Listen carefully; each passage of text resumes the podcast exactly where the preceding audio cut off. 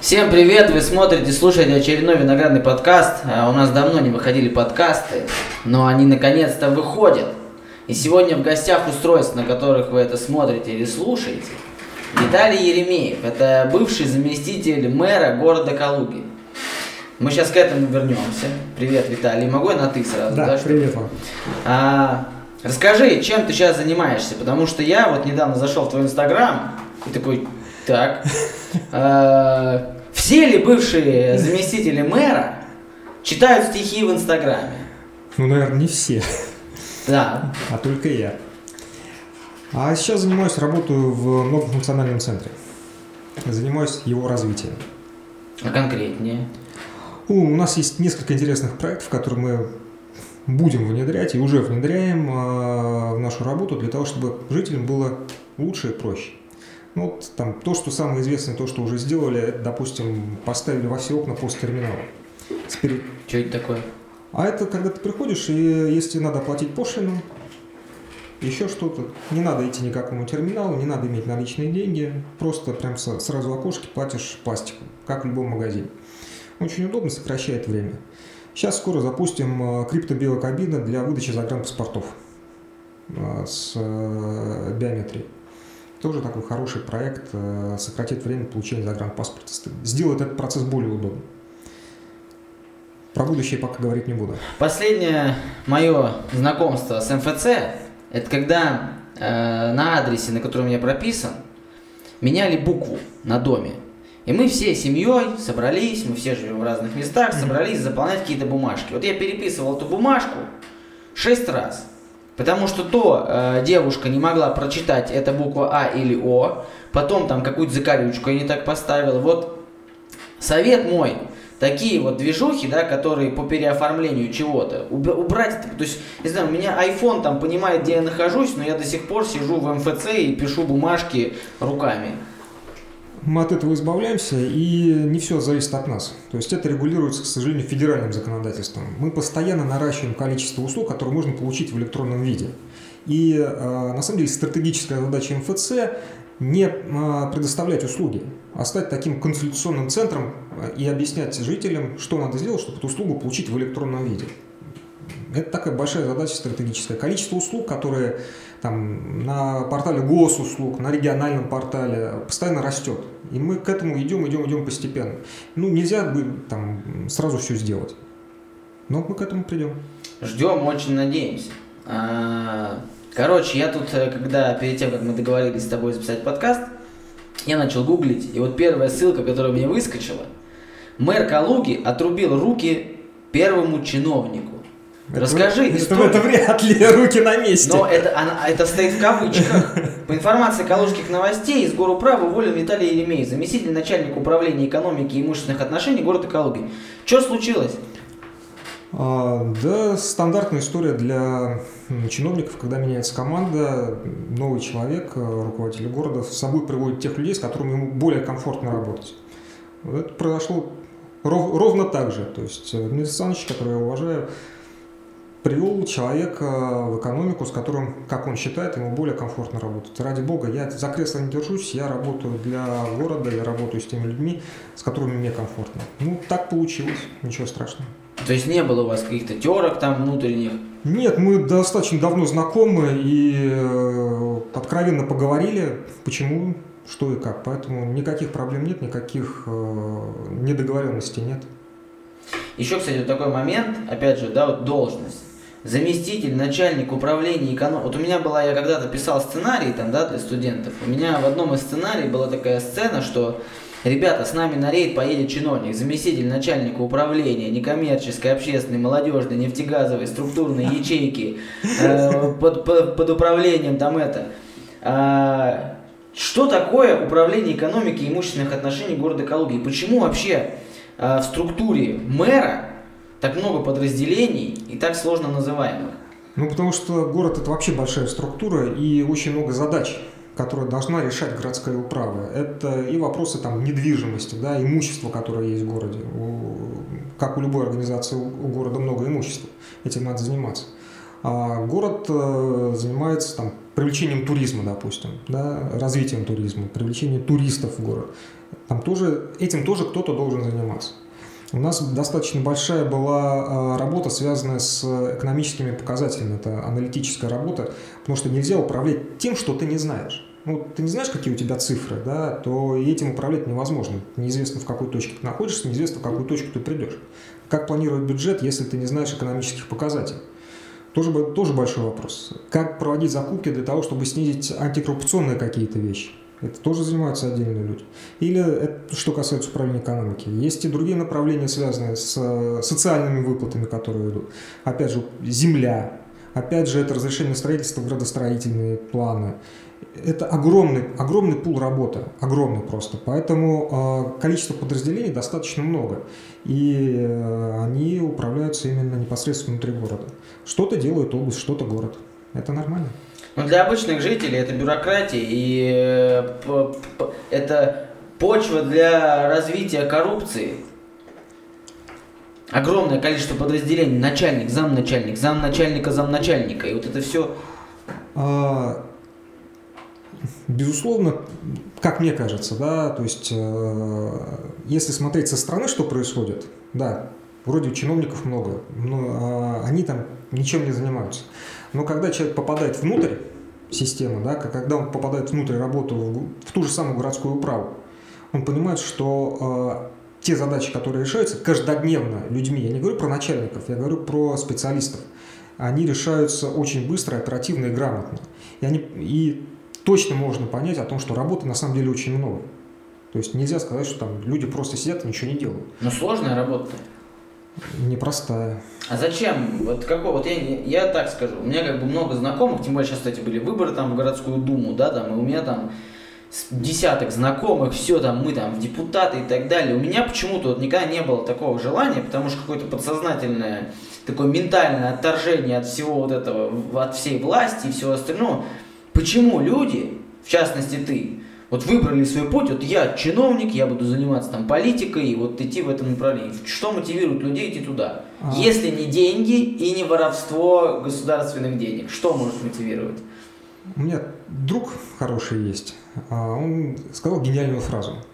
Я работаю для того, чтобы мои дети жили в этом городе счастливо, чтобы у них были открыты двери, чтобы у них были возможности для самореализации. Я работаю ровно для этого. А, именно для этого я пошел в чиновники, потому что те знания, тот опыт, да, и те идеи, которые у меня есть, я могу реализовать. У меня для этого будет ресурс а, в виде людей, в виде бюджета, а, для того, чтобы те проекты, которые можно было сделать и сделать наш город лучше, я мог это сделать. Вот. Я пошел для этого.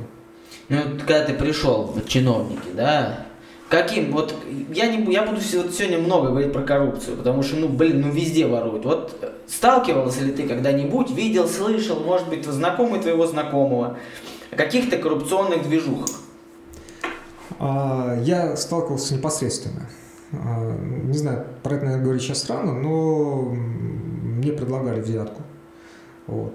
И сейчас идет э, суд уже по этому инциденту. Закроют тебя, нет? Меня нет. Ну, я же не взял.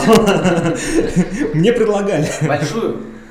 А, ну да, серьезную. Серьезно. Была, была серьезная сумма. Ну сколько? Ну, 6 миллионов. Нормально. Да. И вот ты сам ты никогда не сталкивался с коррупцией, то есть не давал взятку полицейскому, не получал взятку. А не обязательно взятка, понимаешь, взятка же может быть в конверте, а может быть ты там корешку какому-нибудь помог там что-то там получить, какой-то там э, подряд, например, или еще что-то. Вот никогда не занимался ничем этим. Ну, во-первых, э, текущая ситуация, да, текущая структура, ну, нельзя просто так получить подряд. Да, для этого есть конкурсная процедура, для этого есть конкурсная документация. Это всегда открытая процедура, аукцион, либо конкурс и так далее. Поэтому помочь здесь невозможно. А как же картельные сговоры? Договорились, ввели три конторы, получили там, назвали цену поменьше. Ну хорошо, есть э, картельный сговор, а кто мешает что там, не знаю, три конторы, а кто мешает четвертый зайти? И картельный сговор очень хорошо ФАС э, пресекает на раз, два, три, и такие прецеденты есть. Короче, ты никогда не брал взятки и не давал взятки? Я не брал и не давал. Да не может быть такого. Тебе сейчас нимб над головой, просто Константин Эдуардович аж поперхнулся, вот так сказал. Как это чиновник не берет и не дает взятки? Я не брал, ну а что взятка, да? Там шоколадку медсестре это взятка? Нет. Я тоже так считаю. Ну вот, допустим, едешь ты там по городу, тебе встречается полицейский, а тебе вот надо ехать, дал ему 5 тысяч и поехал. Ну, Я все штрафы, если нарушаю правила дорожного движения, я все штрафы оплачиваю. А если вот, например, ты же, скорее всего, ну, э, а поч- почему тогда, да, я не думаю, что все чиновники, как ты, не берет и не дает взятки. Почему э, в народе ходит вот такая слава о том, что все чиновники коррумпированы? И сталкивался ли ты с этим, и знаешь ли ты о ком-то, кто вот этим занимается, и каким образом ты на это реагируешь? Если, например, в твоем окружении, в твоем подразделении, в твоей там этой мэрии кто-то такое делает, как вы на это реагируете? Ну, то, что было в моем подразделении, если я узнал, слава богу, такого не было, что кто-то взял взятку, кто-то воспользовался своим служебным положением, чтобы обеспечить какие-то преференции, либо помочь кому-то незаконно, да, не в рамках закона, он был бы уволен. Вот, сто процентов. А, Но, с другой стороны, а, то же самое управление экономики существует для того, чтобы помогать бизнесу. Да, если у бизнеса возникает какая-то проблема, и эту проблему можно решить э, в законной плоскости, мы ему всегда помогаем и идем навстречу для того, чтобы эта проблема была решена, но законно. При этом ни о каких взятках, безусловно, речи не идет. А как ты реагируешь, например, да, вот эти истории с тем, что там вот всякие наши сильные мира сего, да, там, э, которые получают огромные деньги, там, да, вот этот, как называется, корпоратив озера, да, вот этот вот путинский, да, который, ну, там явно это, ну, даже неприкрытая коррупция. Получают э, государственные заказы и так далее. Как ты реагируешь на то, да, э, ты чиновник достаточно высокого был ранга, но не, до- не такого ранга, как они. Вот как ты к ним относишься?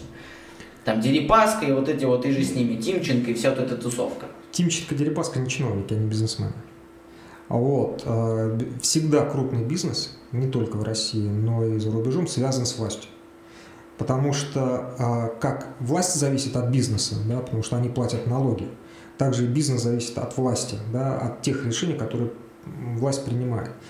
А, И везде существуют лоббистские организации для того, чтобы лоббировать интересы бизнеса, что на Западе, что в России. И они вполне официально. Это то же самое там ТПП, торгово-промышленная палата, РСПП и так далее.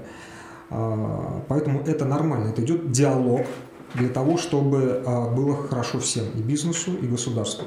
Потому что я на самом деле очень уважительно отношусь к бизнесу. Бизнесмены – это те люди, которые меняют наш мир. Да, если бы не было бизнеса, мы бы просто сидели и непонятно, где бы были. А бизнесмен должен придумать что-то новое, что-то хорошее, и это продвигать и продавать. Ну, с- разумеется, с выгодой для себя. И это меняет мир. Вот. Поэтому это такая нормаль- нормальная ситуация. Но ситуация должна быть э, строго э, в рамках закона. Да. Есть законы, их надо соблюдать. Если мы берем там, подряды, подрядные организации, да, если какие-то конкурсы берем, но они же проходят конкурсы, могут заявиться все кто угодно. Ну, выигрывают эти люди, у них есть э, соответствующие ресурсы и возможности для реализации этих проектов. Никаких проблем. Будут доказано обратно, что это коррупция, что они дали взятку. Я думаю, та же самая Федеральная служба Ну как безопасности. сейчас одну отработает. женщину выпустили, художницу, которая оказалась вдруг художницей, которая украла там 8 миллиардов, и спокойно сидит сейчас. А сейчас какой-то мальчик, там 18-летний, за пятку какого-то гашиша сидит 10 лет. Это что, ну, не должно, это вряд, это, скорее всего, все это организовано в рамках закона, но мы все понимаем, что это чушь. Но для этого существуют депутаты. Да, то есть э, депутаты представляют интересы людей. Да, надо Ну, менять это- законы. Надо менять законы. А, так меняют законы, в том-то и проблема, что, ну ладно, мы сейчас до этого дойдем, там, и до Единой России и так далее. Ладно, вот э, какие дальнейшие планы, какие у тебя политические амбиции? Ты хочешь дальше развиваться в политике или хочешь остаться таким вот чтецом стихов в Инстаграме? Да нет, ну э, чтение стихов это хобби. То есть мои друзья знают, что я читаю стихи, я их люблю, я их учу. Да. Это, кстати, очень полезно для памяти и- и помогает очень сильно. Вот. А это такая была ну, история, такой небольшой поэтический марафон, где я прочитал все стихи, которые я знаю наизусть. А, нет, я собираюсь дальше работать, я собираюсь дальше развиваться. И плохо тот солдат, который не мечтает стать генералом. Ну, где твой генерал? Генералиссимусом или генералом? А, нет предела совершенству. То есть надо идти поступательно, шаг за шагом, но я очень люблю Калугу. Я там в, в своей карьере уезжал с Калуги, некоторое время поработал в Москве, вернулся. Я люблю Калугу, я хочу сделать из нее... Хочу, чтобы она была красивым городом. И готов прикладывать для этого свои усилия, знания и возможности. Ну, мэр или губернатор, вот так. А... Хотел бы, понятное Х... дело, если бы ДКБ. Да, если бы ДКБ, на самом деле, мне кажется, что работа мэром, она гораздо интереснее, чем губернатор. Почему? А ты работаешь на земле, ты и очень быстро видишь э, то, как город меняется. То есть от твоих, как ты решил, какие ты решения принимаешь, какие изменения происходят. И эта связка очень быстрая. И это дает дополнительный кайф, адреналин. Ну вот давай пофантазируем, представим, там, перенесемся в будущее, возможно. Вот ты мэр. Вот что ты первое сделал бы? Я мэр? Ты мэр, да. Я мэр. Ну, во-первых, перед тем, как стать мэром... Уволил бы Дениса? А, ну, я думаю, Дмитрий Александрович пойдет куда-нибудь повыше, а займет должность тоже хорошую, э, ничего проблем с этим не было. На самом деле у Калуги, как мне кажется, да, сейчас есть проблемы с самоидентификацией. Вот ты представляешь, какой город, э, как, в каком городе ты, ты живешь, Калуга? Да. Ты хочешь остаться жить? Только здесь. Да. А какая Калуга через 20 лет? Точно такая же. В как... Ну, нет, она такая же, если будет все происходить то, то, как сейчас. А ты какой ее видишь? Я вижу ее гораздо лучше, чем она есть на данный момент. Что такое лучше? Лучше это значит э, лучшие условия для развития молодежи, для того, чтобы молодежь не уезжала. Лучшие Нет, дороги, хорошо. чище. Да, про молодежь. Да, что такое условия для развития молодежи? Что необходимо создать молодежи, чтобы эти, чтобы эти условия появились? А, во-первых, необходимо а, заняться образовательной системой. Наши университеты, я так скажу, главный наш университет в Калуге Самый сраный университет в стране из классических университетов. Я там учился 10 лет, я знаю, о чем говорю. И пусть там меня сейчас не кидают меня все, кто учился в, в, в этом университете. А, кстати, я не назвал, какой университет вы думаете, какой. Вот. А, открытие площадок для развития. Не так, что не знаю, там а, художники предлагают что-то где-то нарисовать, а их там общественно порицают там толпой и говорят, что это плохо и не надо. Давать возможность творческим людям развивать свои творческие проекты, давать возможность там людям технического склада ума развивать свои творческие проекты здесь, выделять им какие-то субсидии, гранты, но упростить эту процедуру, потому что многие творческие люди, как я, например, да, вот у меня там есть какая-то идея там какого-то творческого проекта. И я понимаю, для того, чтобы мне там получить поддержку от города, мне надо пойти, пройти какую-то комиссию, потом выиграть какой-то конкурс, что не факт, что я выиграю. Потом отсеять, выслушать этих мнения этих старых бабок, которые мне скажут, что я там неправильно делаю, и Сталина на меня нет и так далее. А я хочу, у меня есть идея о творчестве, это же вот эта искра. Угу. Я хочу, чтобы какой-то был контролирующий орган, который говорит, вот смотрите, там Ванька придумал крутую тему. Сами к нему пришли и сказали, чувак, делай, что хочешь, мы тебе все сделаем, мы за тебя все бумажки оформим, мы все, все тебе организуем, ты только твори. Как это развито там, да, в других там, ну в той же Москве. В Москве гораздо проще сделать все. Поэтому э, молодежи просто давать возможность развиваться здесь, потому что на данный момент я предполагаю, что такой возможности нет. Ну, ты сейчас много всего наговорил. Да, да. Безусловно, правильных вещей. Спасибо. Но они а, несколько абстрактны. Да? Для того, чтобы получить грант, ну, банальный пример, то есть у тебя есть творческий проект, у тебя есть грант. А если таких человек не один, а сто, а 200, а 300, как выделить, э, кто, даст, кто этого гранта достоин? Количество грантов ограничено. А если это дадут тебе без конкурса, потом придут и скажут, а, он с этого гранта там 30-40% вернул, вот, поэтому ему дали. То есть есть такая система э, сдержек противовесов. И первое, ну, если возвращаясь к твоему вопросу, что бы я сделал, когда пришел э, на пост мэра города Калуги, я бы нарисовал образ будущего. То есть и этот образ будущего на 20-30 лет. То есть какой я вижу Калугу через 20-30 лет. Это, это не просто должен быть мой образ будущего. Этот образ будущего должен был поддерживаться большинством калужан. То есть мы должны понимать, то есть люди должны понимать, куда мы идем через 20-30 лет. И этот образ будущего не должен меняться, вне зависимости от того, я мэр и другой мэр и так далее. То есть мы должны поступательно к нему идти. Я когда э, несколько лет назад э, шел на конкурс э, городского главы, когда Дмитрий Олегович выиграл, а я занял второе место почетное, э, мы там соревновались с программами социально-экономическими, да, и я пытался это донести через Facebook и через какие-то статьи, то, какой я вижу Калугу. Да, где-то там меня критиковали, где-то я находил поддержку.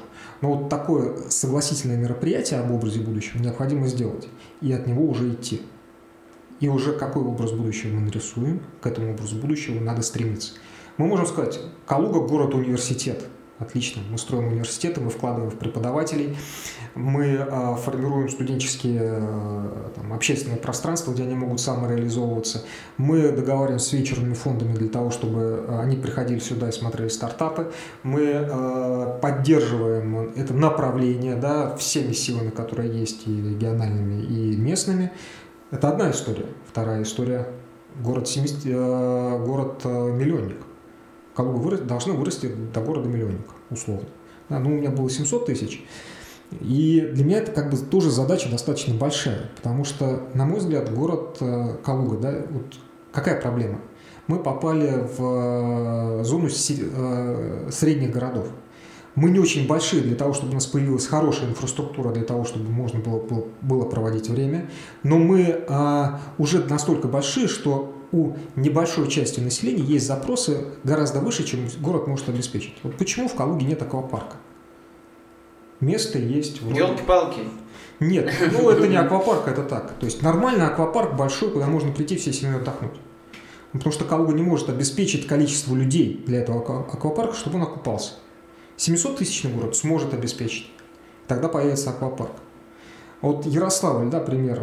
Город живет, ну, средняя заработная плата и экономическая ситуация хуже, чем в Калуге. В среднем. Но город больше, и там есть э, магазины хорошей одежды, там есть э, больше развлекательных всяких заведений. А почему? Потому что количество людей, которые могут за это заплатить, просто больше, чем в Калуге. Хотя в среднем экономика хуже. Поэтому вторая, ну, как я видел, да, это город 700-тысячник. Поддержит меня, не поддержит. Это, это вопрос, да, и это вопрос согласия, то есть каким мы хотим видеть. Или Калуга туристический город.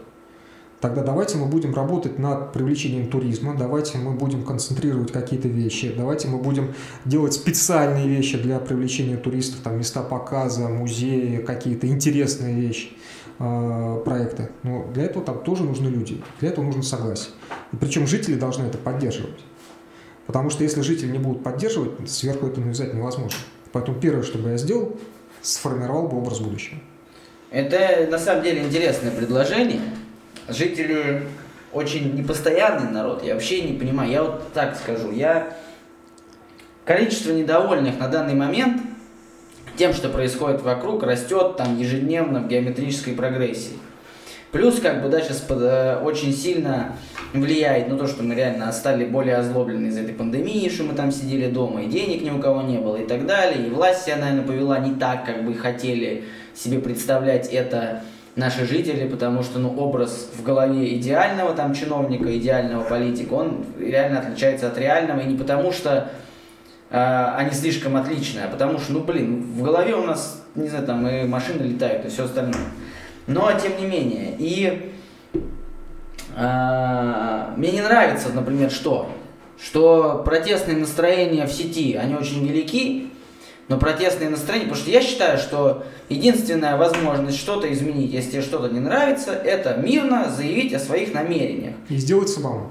Да, и не в интернете сидеть там, писать в комментариях, и я вот уверен, сейчас наш выпуск выйдет, он будет самый закоми... Просто, я прям, пожалуйста, давайте, лупите. Вот мои любимые хейтеры, я собираю для вас подборку. Прям спасибо вам, что вы есть. Вы же такие молодцы, не знаю.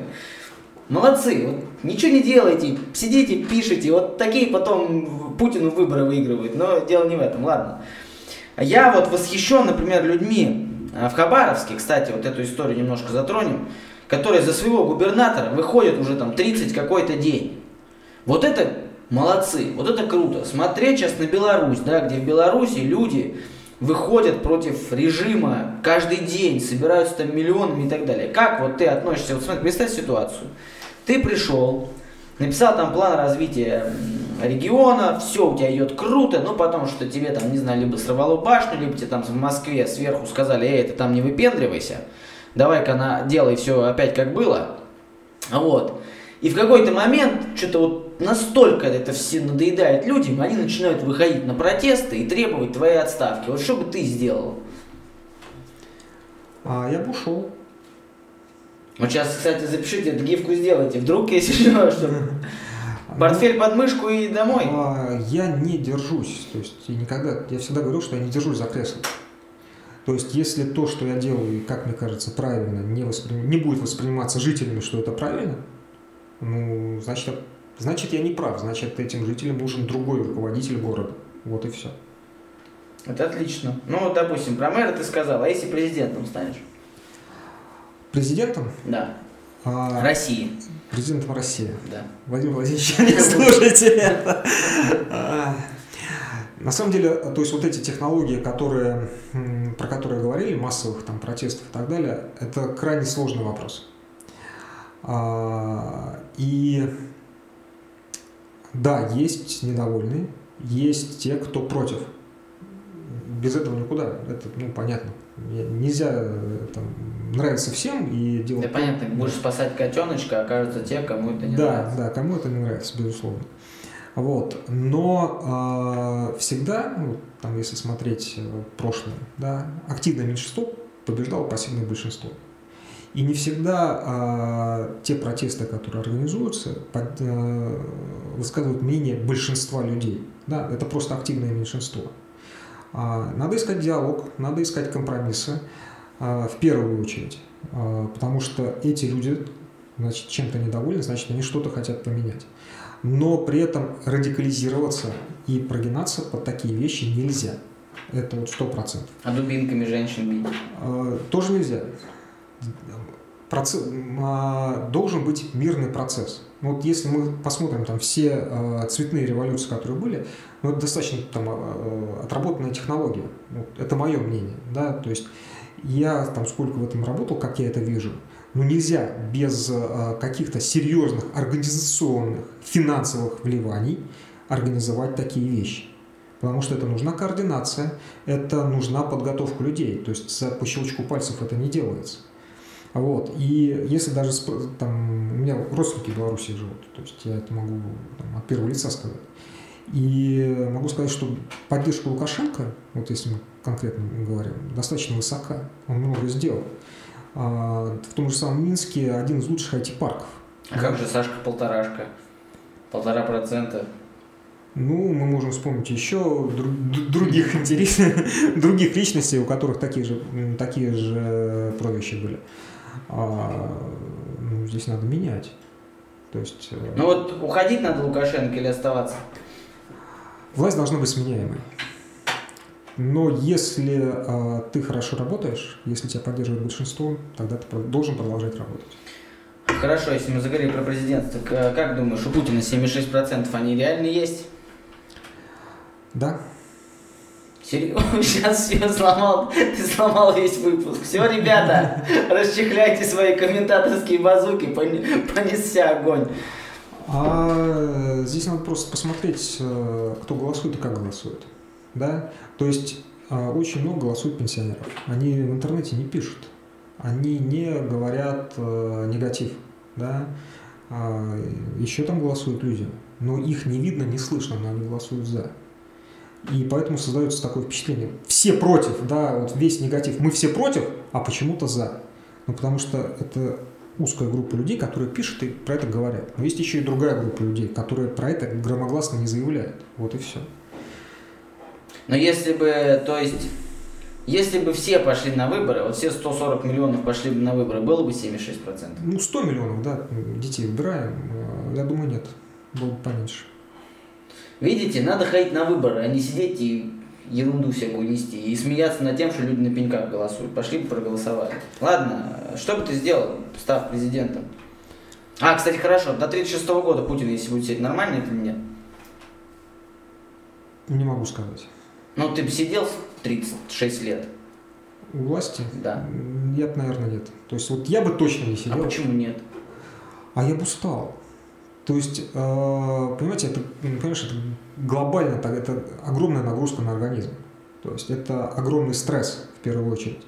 Даже когда ты губернатор, ты отвечаешь за регион. Любое твое решение может повлиять на жизнь там, миллиона человек, мы про Калугу говорим. А когда ты президент страны, твое решение влияет на жизнь 140 миллионов, только граждан России. Россия все-таки сильная страна, и это решение может повлиять еще и на какие-то соседние страны. И это огромный стресс для организма. Это непростая работа. И она отнимает очень много времени. Я когда работал в управлении экономики, то есть э, у меня там рабочий день начинался в 8 официально, заканчивался официально э, в 17-15. Вот. Но я там в 8 уходил, в полдевятого. И это при том, что я уходил, потому что сил уже не было. А работа есть. И это, это громадная нагрузка. Просто те, кто там не работает в этом, не сталкивается с этим, они не представляют, что это, это очень сложно. И то, как быстро надо думать, как быстро надо принимать решения, а эти решения должны быть правильными, да, для того, чтобы ситуация не стало хуже. Давайте все пожалеем э, нашего президента. Ему очень тяжело. Он старенький уже, в преклонном возрасте дяденька. Надо жалеть его. Жалеть не надо, но... Как Гнать минимум... надо... Ой, вырвалось. Жалеть не надо, но как минимум с уважением относиться к тому, что он делает, да. Нет, причем, причем не, не только к Владимиру Владимировичу, но и к любому президенту, который работает. Безусловно, я так опять же скажу, чтобы не думали, что я там такой жесткий оппозиционер. Я вообще не оппозиционер. Я просто очень сильно люблю свою страну. Я я в сознательном возрасте уже Путин, когда мне, мне было достаточно лет, я помню, как приходил Путин, и тогда это реально он э, как-то воодушевил, как-то сплотил страну, как-то вот мы в него поверили, что вот есть, вот, вот наконец-то там после Ельцина вот у нас что-то такое адекватное, жесткое, вот эти вот видосы с тем, что мы сейчас пить ни за кого не будем, мы сначала добьемся, а потом выпьем, и все вот эти вот движухи.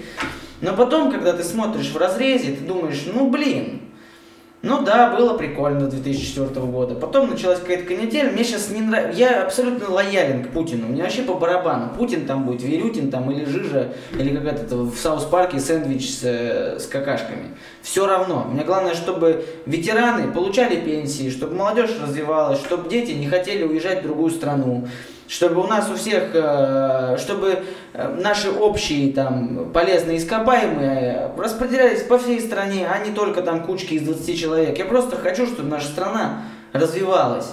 И если она не развивается при Путине, Ельцине, Верютине или сэндвиче с какашками, значит я за то, чтобы поменять этот сэндвич с какашкой. А там уже додумывайте, о ком я говорю. Ладно? Я просто хочу, чтобы у нас хорошо жилось, правда, искренне хочу. Я тоже самого хочу. Вот все мы этого хотим, но что-то пока не получается. А для этого надо работать, каждому, хорошо работать, каждому на своем месте. А вот, э, не знаю, помнишь, не помнишь, да, что надо сделать, э, чтобы в твоем подъезде, где ты живешь, было как в Европе? Знаешь? Нет.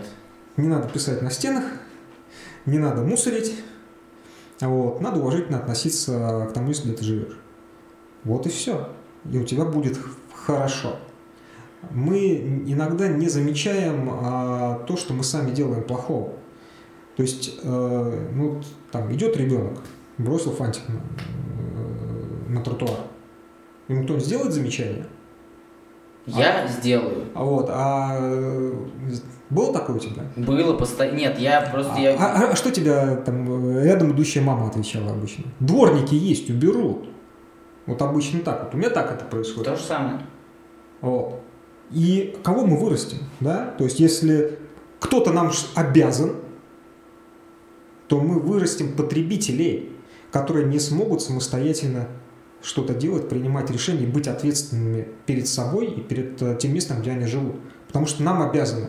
И вот это потребительское отношение, ну, не совсем оно правильное. Точнее, совсем неправильно. Мы потреблять можем там удовольствие, там, продукты питания. Но потреблять общественные блага надо разумно, да, и надо четко понимать, что ты это сделаешь. Но если мы каждый, каждый будет бросать, у нас не хватит дворников, чтобы за этим совсем убирать. Ну не будет этого. А в той же Германии, в той же Германии, если ты бросишь фантик на тротуар, у тебя штраф. 200 евро для Германии. Это приличные деньги. Если тебя поймают, то тебя поймают и накажут. Ну вот пример давай еще приведем с автомобильными штрафами. Маленькие штрафы. А знаешь почему? Потому что люди их могут платить. Но суть штрафов-то не в том, чтобы э, их можно было заплатить, а суть в том, чтобы не нарушали. Конечно. Если будет там штраф не 500 рублей за превышение на 20 километров, а 5000, человек уже подумает, нарушать или не нарушать. И нет, я согласен. У нас даже в компании, да, компания Лифт, пожалуйста, заказывайте видео. Мы делаем видео э, любые, поэтому если у вас есть бизнес, пожалуйста, вот такая реклама. Ну, в общем, у нас даже в компании есть эта площадка Лифт, это площадка для тех, кто любит создавать, а не потреблять. И я тоже согласен с тем, что естественно, да, там, какая бы ни была власть, сейчас придет новый там кто угодно, все сначала его будут любить, потом его будут хейтить, это нормально. Э, кто бы там ни разворовывал наши природные ресурсы, кто бы там ни воровал, не вывозил миллиардами денег и так далее и тому подобное. Пока ты конкретный человек, который смотрит, вот комментатор, там, тот человек, который просто зашел сейчас и читает или слушает, не начнешь делать что-то нормального, ни хрена вокруг не будет. Но это же просто элементарно. Я это вижу повседневно. У меня от этого очень сильно душа болит, когда вот, ну не знаю, вот я не могу сам самостоятельно вкинуть мимо мусорки там фантик. Вот если я кину, я остановлюсь. Если я иду со ста людьми, я скажу стоп. Я пока не выкину, потому что я понимаю, что это чья-то мама, бабушка, возможно, убирает. Мне не сложно. Но если каждый кинет по фантику, здесь будет гора фантиков. Эта гора разнесется, и мы будем жить как на помойке. Поэтому начните, пожалуйста, с себя и пытайтесь... И не надо сейчас говорить, я и так там врачом работаю, получаю 13 тысяч рублей. Да, такая ситуация, но это не значит, что тебе надо, э, ну, пытаться... Тебя, короче, тебя обманывают не люди вокруг тебя. Тебя обманывают там, неважно, чиновники, какие-то там иллюминаты, масоны, кто угодно, но не люди вокруг тебя. И поэтому, а ты же живешь среди них, поэтому надо создавать этот микроклимат вокруг себя, у себя дома, в подъезде, в доме, во дворе, в городе. И так до страны дойдем, возможно. Вот такое лирическое отступление. А, ты состоишь в политической партии? Да. Какой? Единая Россия. Ой, господи. А как ты думаешь, вот, ну, почему а, сейчас э, Единая Россия это то же самое, что, ну вот, в головах у людей это что-то очень плохое? А, я вообще не считаю, что партия может быть чем-то плохим. Вот в целом партия. А плохим может быть конкретный человек. Вот и все. То есть э, партия объединяет людей, которые, у которых есть некая идея, да, которые что-то пытаются делать, и с помощью партии этой, э, этого достигают. А, будь то это Единая Россия, ЛДПР, Справедливая Россия, там, я не знаю, новые люди, какие там еще партии есть? Какие-то. Какие-то, да.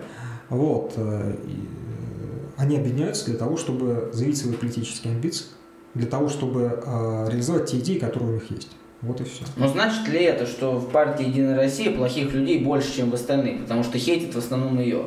А это значит, что в партии Единая Россия людей просто больше, чем в других, в, в других остальных. И э, первое и второе, они более видны. То есть э, те решения, которые они принимают, то, что говорят, то, что в, в чем проявляется, они более заметны. Ну так они же влияют, там, да, принимают какие-то законопроекты идиотские, там, на мой взгляд, есть там, типа, об оскорблении чувств верующих. И партия Единая Россия, так как у них большинство, они голосуют за, хотя, возможно, другие партии были бы против. Ну, здесь всемил не, люб... не будешь. Большинство право. Да, у нас демократия. То есть Единая Россия представляет большее количество населения Российской Федерации в органах власти ну, вот, в, в Государственной Думе. Значит, так, значит, люди проголосовали за них, делегировали им возможность принимать такие решения. Вот и все. Если бы все было именно так, ну ладно. А какая сейчас вот в стране политическая ситуация, как на твой взгляд, что нужно поменять? А, нужна конструктивная критика вот, на мой взгляд, она должна быть конструктивной. Не просто говорить, у нас все плохо, все, у нас все плохо, вы ничего не знаете, ничего не умеете, у нас все плохо. Нет, надо говорить, мне вот не нравится конкретно здесь, я бы на вашем месте сделал бы так. Потому-то, потому-то, потому-то. И это есть уже платформа для обсуждения и принятия решений. Но в настоящий момент я не вижу э, таких позиций. То есть все говорят, ну плохо, ну плохо, да. А как сделать иначе, кто знает. Ну что, ты не хотел бы, чтобы президенты менялись раз в 4 года? Ну, или в 5 хотя бы? Раз в 5. Если президент провалился в этот срок, если он не сделал для страны ничего хорошего, он должен уйти. А если сделал, то он может остаться, если в него поверили люди.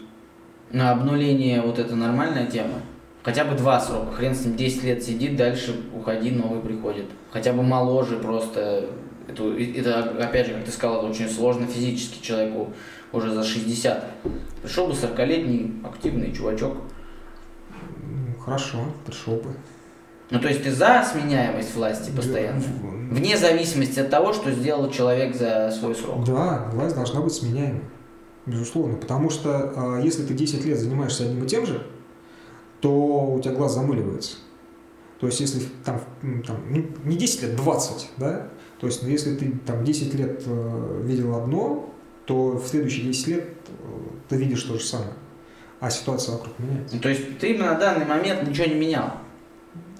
Ну, на данный момент нет. Будут выборы, там посмотрим. А если вот просто абстрагироваться и сказать не как потенциальный будущий там мэр, губернатор, президент и бывший заместитель мэра, а просто человек, вот как вот, что, прям политическая система в нашей стране кайф. Я сказал уже, нет, нет конструктивной оппозиции. Конструктива нет. То есть говорить, что все плохо, и это неправильно. А как же Навальный? Фильме снимает конструктивно. Вот доказал, что Медведев э, ворует деньги государственные. Ну хорошо, а придет Навальный к власти. Ну я сомневаюсь. Г- гипотетически. Да. А что изменится?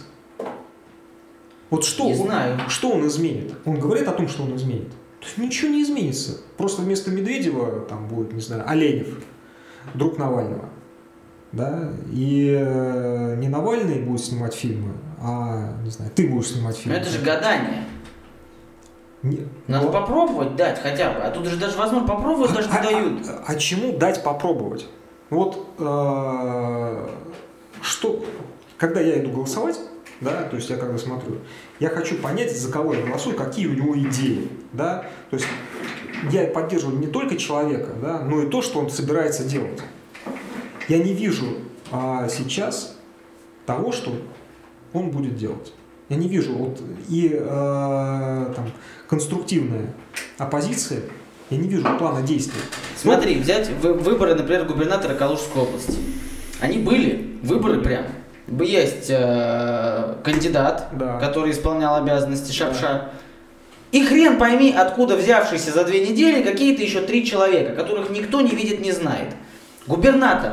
Заклеен весь город губернатором. Все соцсети, весь телевизор, каждая вторая новость в Калуге это что-то сделал губернатор, что-то сделал губернатор. Этих просто вот посадили, у нас есть альтернатива. Естественно, даже я понимаю, что это все вот, ну, да, это нечестно. Это просто, ну, даже вот я не знаю, как я обращаюсь, да, он все никак ко мне не идет, потому что его вот это окружение боится, что там, что-то, ну, короче, не пускают его как почему-то. А я считаю, что это нечестно, даже по-мужски нечестно. Ну, а кто мешался заявиться какому-нибудь сильному кандидату? Когда против тебя государственный аппарат воюет, ничего не поможет. Да сколько надо денег? Вот условно говоря, как ты думаешь, на чьи деньги были вывешены его лица по всему городу? Не могу сказать, я не знаю. Ну, вряд ли он из своего кармана за это платил. Это очень большие деньги. Я не думаю, что в Калуге у кого-то есть просто вот такие деньги, чтобы вот удариться в это медиа вот настолько. Ну, Та же самая история с этим. Я говорю, по нет альтернативы. По моим, допустим, по моим оценкам, нормальная губернаторская кампания, там, независимого кандидата с платформой, со всеми делами, то есть может обойтись миллионов там, в 50-60. Ну, вот это, это программа предвыборная и достаточно мощная.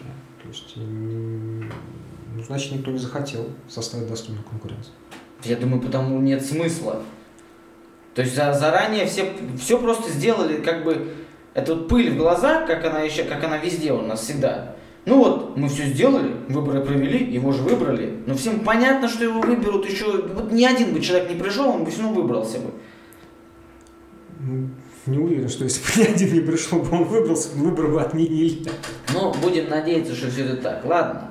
А у нас, короче, я не знаю, опять же, зрителям могу сразу сказать, что я гопник сумбурный.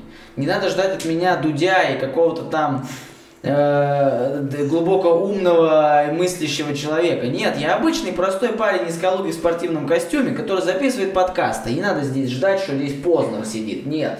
То есть, поэтому... Но писать все равно про меня гадости можете. А, у нас под конец я считаю, вообще самая важная рубрика в любом моем подкасте, я не знаю, сколько мы уже сидим, наверное, около часа, это разговор с самим собой. Это намного интереснее, чем ответы на все вопросы, которые я, кстати, впервые подготовил. Это тоже, я тебе расту. Вот скажи что-нибудь в эту камеру. Эта камера, это ты, которому 15 лет. А, ну, первое, наверное, что я сказал, мне 15 лет. А, если тебе девушка нравится, ты к ней подойди, не бойся. А боялся? Да. А почему? А я не знаю, ну, такой у меня был склад характера. То есть я мог подойти к девушке, познакомиться, которая мне не, не нравилась, а той, которая нравилась. А почему? Боялся быть отвергнутым? А, наверное, да. А это вот теперь у тебя нет такого пунктика, что вот раньше я боялся, а теперь я буду чиновником и буду всех наказывать, и все будут сами нет, ко мне подходить? Нет, нет, нет, абсолютно нет. Э, я это переборол лет там года за 4. Ну, в 15 лет я еще был такой. Интересно. И скажи что-нибудь себе, себе 75-летнему. А, ты молодец, все сделал правильно. А если неправильно? Ты все сделал правильно. Все равно? Ну, если ну, мне 75 лет, я дожил, значит, все сделал правильно. Да, там электрофорез, там все, все, как, все как полагается. И просто скажи что-то человеку, который сейчас вот в данную секунду это смотрит. Это видео никуда не денется, останется на всю жизнь, не будет ни порезано, ни смонтировано, как оно есть. Вот эта камера, это человек, который сейчас на тебя смотрит или тебя слышит.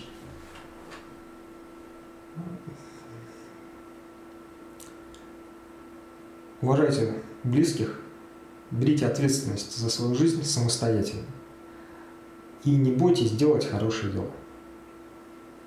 Если это дело особенно, подойти к красивой девушке, которая нравится, делайте это. На самом деле, вот я такая мини-история, которая вот на самом деле э, как раз вот поддержит слова твои. А когда, короче, как я, вот вообще единственный человек на данный момент в моей жизни, который делает меня лучше, и вообще благодаря которому я разговариваю, если вы заметили, мы матом не ругаемся, а это редкость для меня. А, это моя жена, которая каждый день делает меня лучше, на самом деле делает меня лучше. Я это ощущаю, ощущает мое окружение. Вот как раз я с ней познакомился тогда, когда после одного из выступлений, каких-то там творческих, э, «Студ весна» там, это, по-моему, была, они стояли большой толпой в кругу и поздравляли там своего хореографа как-то там. Их там стояло, ну, человек, может, 30-40 в кругу большом.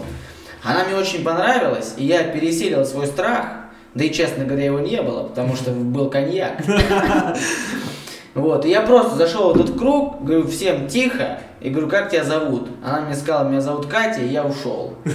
И так началась история с моей супругой, которая делает меня лучше. Я вам советую найти человека, который делает вас лучше. А если такого человека пока нет, он обязательно появится, но станьте вы для себя этим человеком.